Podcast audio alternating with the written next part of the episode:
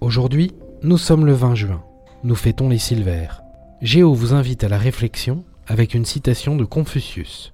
Le silence est un ami qui ne trahit jamais.